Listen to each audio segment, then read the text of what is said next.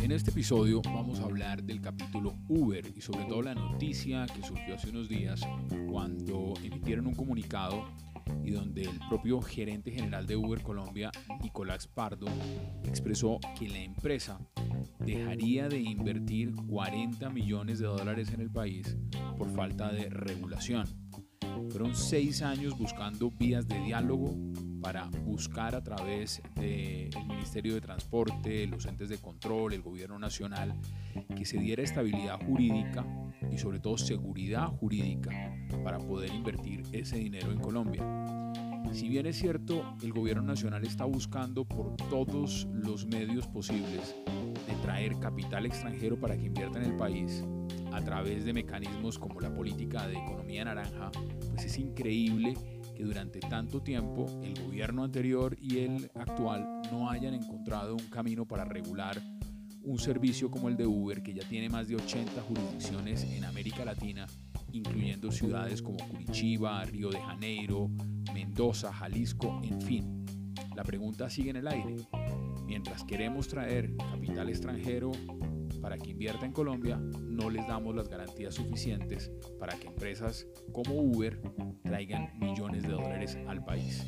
En este episodio, la entrevista justamente sobre este tema con el gerente general de Uber Colombia, Nicolás Pardo.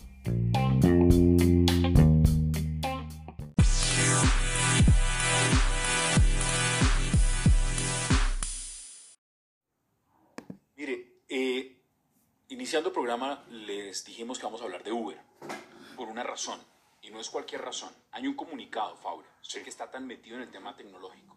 Dice, Uber retira inversión de 40 millones de dólares en Colombia por falta de estabilidad regulatoria y apoyo institucional a la innovación. Mucha plata. Mucha plata. Muchísima inversión. Dicen, este, para nosotros, para la compañía, Colombia, por su potencial y relevancia para la región, había sido elegida por la compañía como el tercer mercado en Latinoamérica.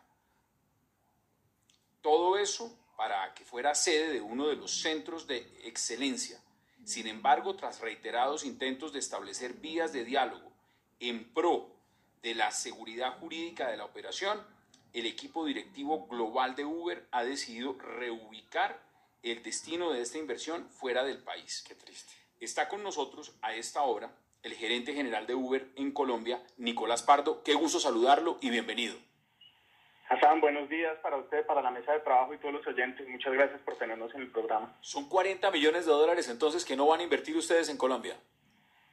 Sí, sí, desafortunadamente, Hassan, esta fue la decisión que se tomó a muy alto nivel en Uber. De hecho, esta decisión se toma en San Francisco, en, nuestros, en, en nuestra casa matriz, poco teniendo en cuenta la incertidumbre regulatoria y digamos, la falta de estabilidad jurídica que existe en el país, eh, entendiendo que es un país que tiene un potencial gigante, en el cual hoy en día hay negocio que viene creciendo, que tiene una escala muy interesante y en la, con la cual estamos súper comprometidos. De hecho, para darle un poco de cifras, hoy en día en Colombia más de 2 millones de personas utilizan Uber para moverse en el país y contamos con más de 88 mil socios conductores que hoy en día encuentran en la conexión a la plataforma una oportunidad para generación de ganancias. Con ellos estamos totalmente comprometidos y la apuesta en Colombia continúa.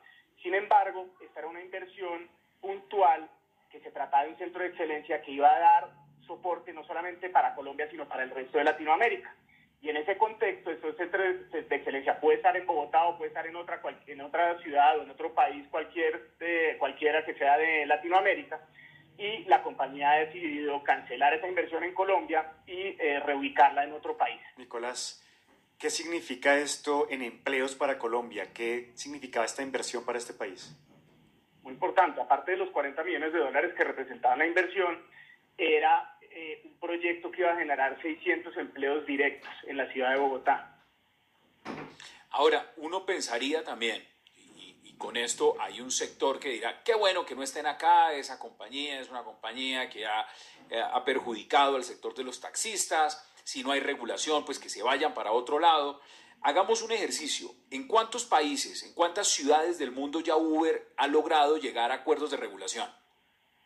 A nivel, a nivel de Latinoamérica, para no irnos tan lejos, ya tenemos más de 80 jurisdicciones en las que hay una regulación que entiende que el transporte privado intermediado por plataforma es distinto y complementario al transporte público, que entendemos es la columna vertebral del transporte de las ciudades, pero que esta versión de transporte, esta, esta modalidad es algo nuevo que no se vislumbraba cuando se generaron las reglas o las regulaciones que, digamos, valga la redundancia, regulan al transporte público, eh, y que se ha avanzado en crearla. Entonces, para hablarle de 80 jurisdicciones que solamente en Latinoamérica ya han avanzado en ese frente.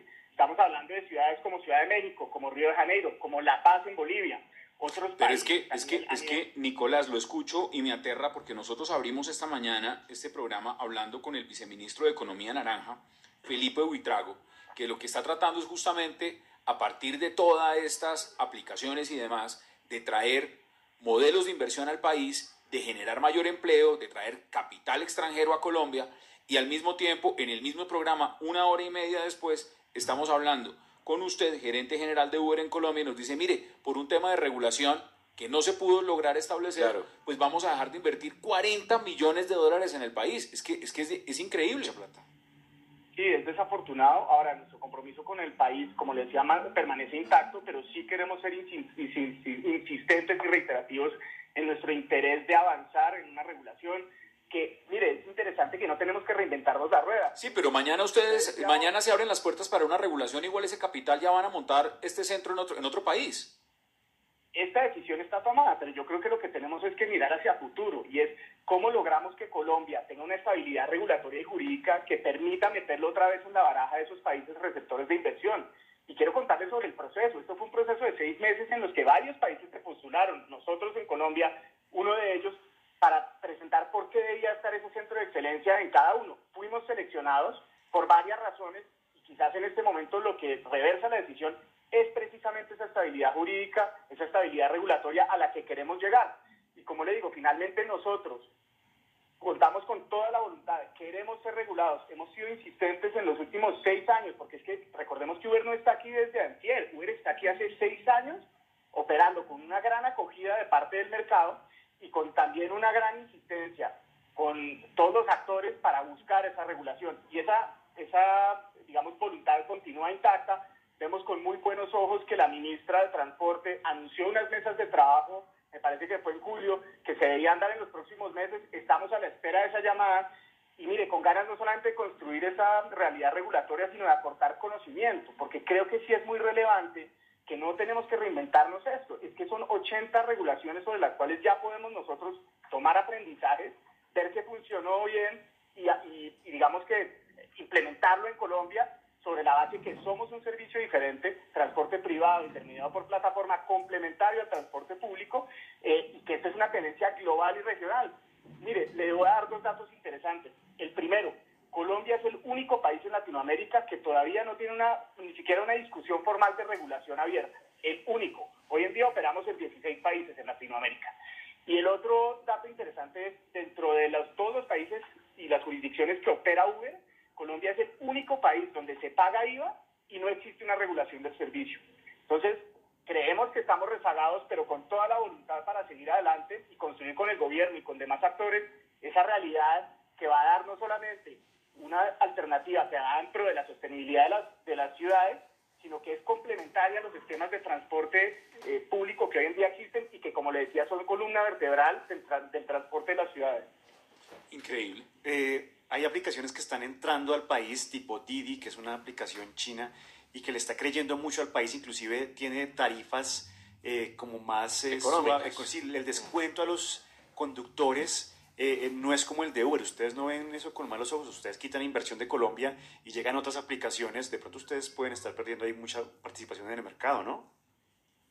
Vemos con muy buenos ojos la entrada de competidores en Colombia porque creemos que nos hacen y nos llevan a ser mejores, no solamente por eso, pero también porque es muy bueno que otras compañías ya apuesten al país y es que hay una oportunidad muy grande, hay una oportunidad muy grande y eso no solamente lo de Uber, lo están viendo otras compañías, así que bienvenidos y aquí finalmente estamos también para competir, para elevar la barra y para demostrar que somos la mejor alternativa posible, tanto para socios conductores como para usuarios. Bueno, me interesa ahora es conocer qué dirá el gobierno nacional, qué dirán justamente quienes están detrás de todo lo de economía naranja cuando reciben estas noticias y sobre todo si en el Ministerio de Transporte van a tomar decisiones de sentarse y decir, mire, la falta de regulación de esto nos está generando es que empresas a nivel mundial, las más grandes que tenían como objetivo inversiones de capital en Colombia, que van a generar empleo, por falta de esa regulación, ese capital se va para otros países. Porque esa es la pregunta de fondo.